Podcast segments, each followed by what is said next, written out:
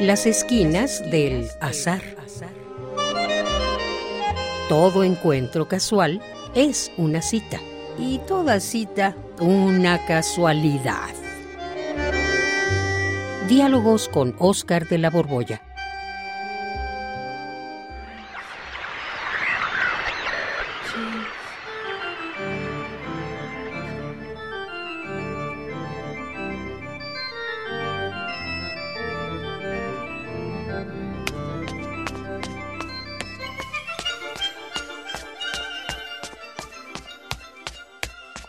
Y ahora, Oscar, Oscar, bueno, pero ¿qué estás haciendo aquí en las escaleras de Radio UNAM?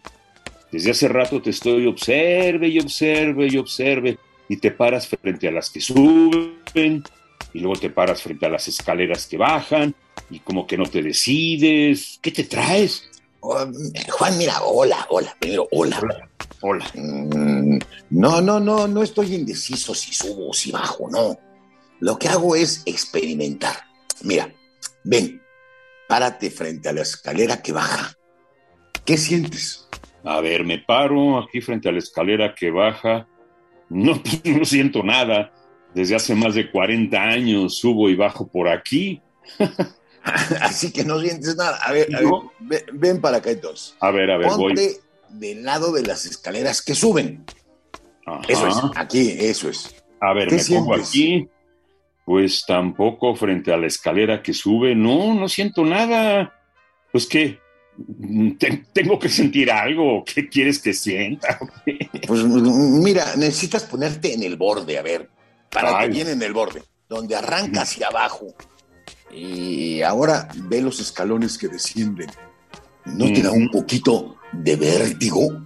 Pues los veo, pero ya te dije que llevo más de 40 años subiendo y bajando por aquí. No, no me da vértigo, no.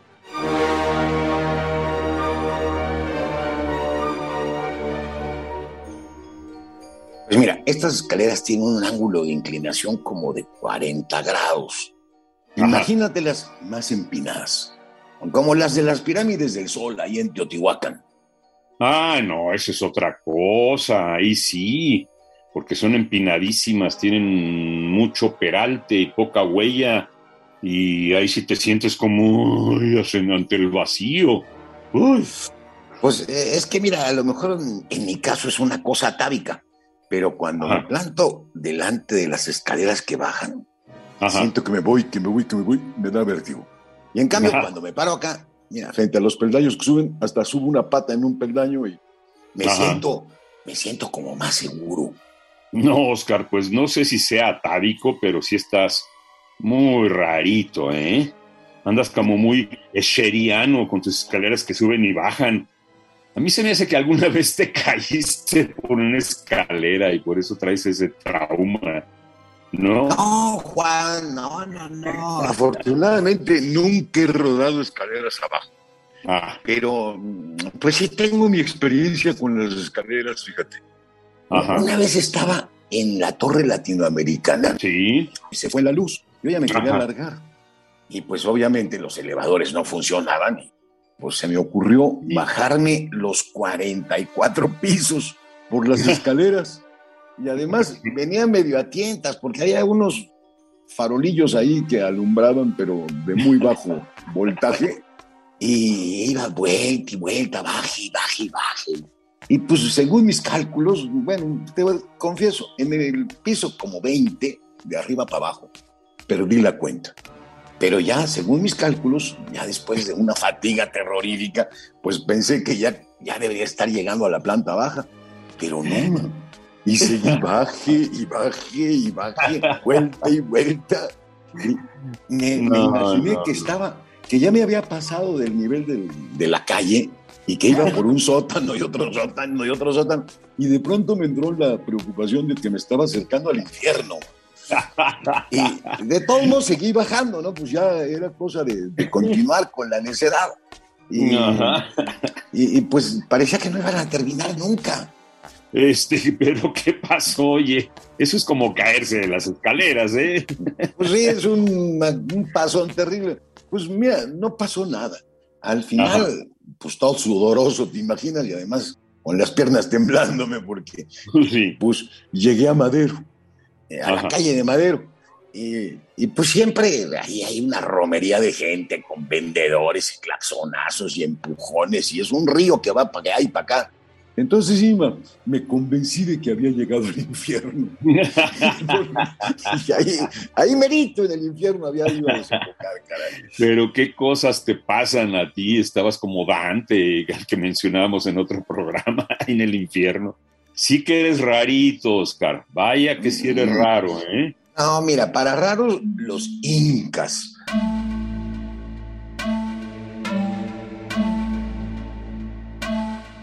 Los incas. Oh, Sí. ahora les vas a echar la culpa a los incas de tus excentricidades. No, no, no, no, yo solo digo que son más raros los incas. Imagínate haber hecho un lugar con miles y miles de escaleras. Mm, Eh, recuerda Machu Picchu. ¿Lo conoces? Ajá. ¿Has estado ahí alguna vez? No, Machu Picchu nunca. Siempre he querido ir, pero nunca se me ha hecho. ¿Tú ya fuiste? No, pues yo tampoco. Pero pues siempre he tenido ganas. Me parece de todas las construcciones prehispánicas la más interesante, la más extraña.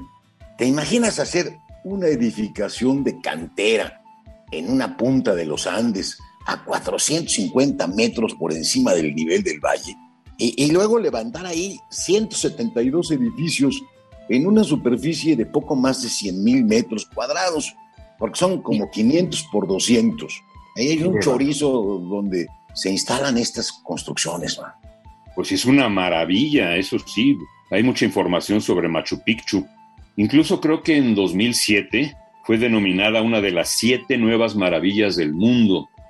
Sí, y con razón. Pues eh, ahora le llaman el santuario histórico de Machu Picchu. Pero, pues imagínate, está construido con granito. Unas piedras ahí blancuzcas de granito que lo hacen pesadísimo. Y el problema es que se consiguieron una zona donde hay a cada lado de la edificación una falla geológica.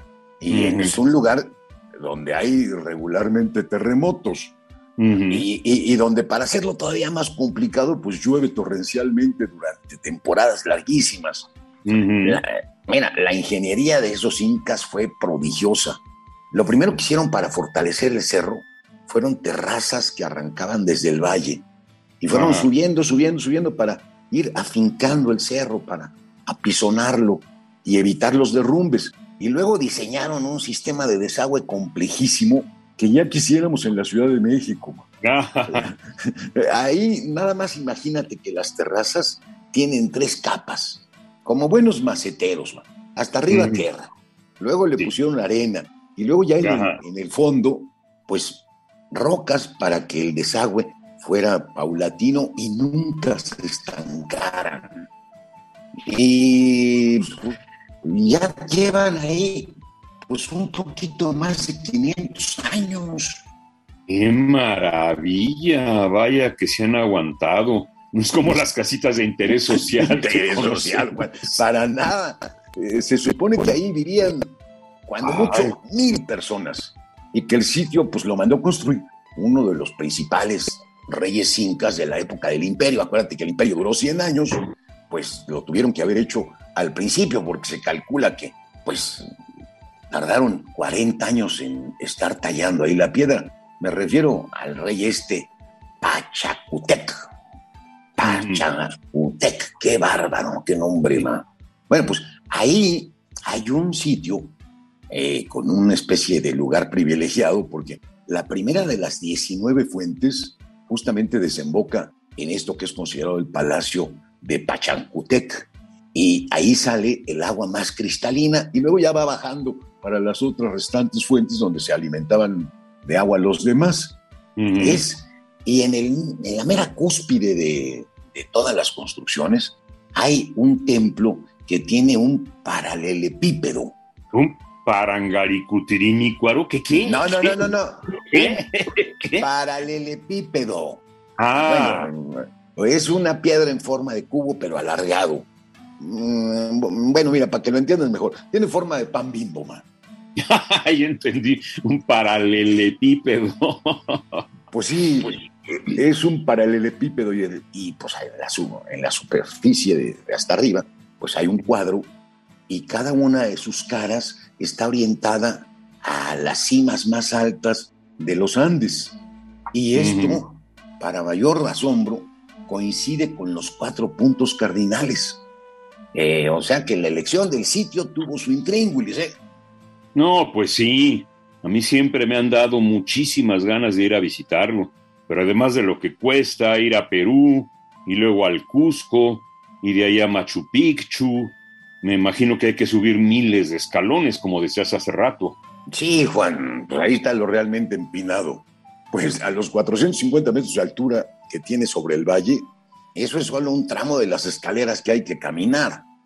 Ah. Luego, para poder recorrer pues todo el espacio entre las edificaciones, hay que subir y bajar y subir y bajar cientos de escalones.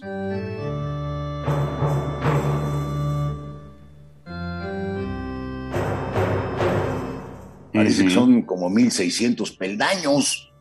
Porque todo está conectado con escaleras. Es una maravilla y una locura. Efectivamente, una maravilla y una locura. Pero bueno, ya que no podemos ir ahorita a Machu Picchu, practiquemos aquí, en las escaleras de Radio UNAM, a ver, sube o baja. No, Juan, no, no, mi querido Juan. Yo aquí mejor me voy por el elevador.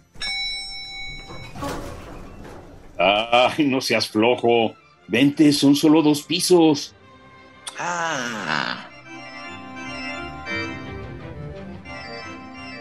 Radio UNAM, en colaboración con la Facultad de Estudios Superiores Acatlán, presentó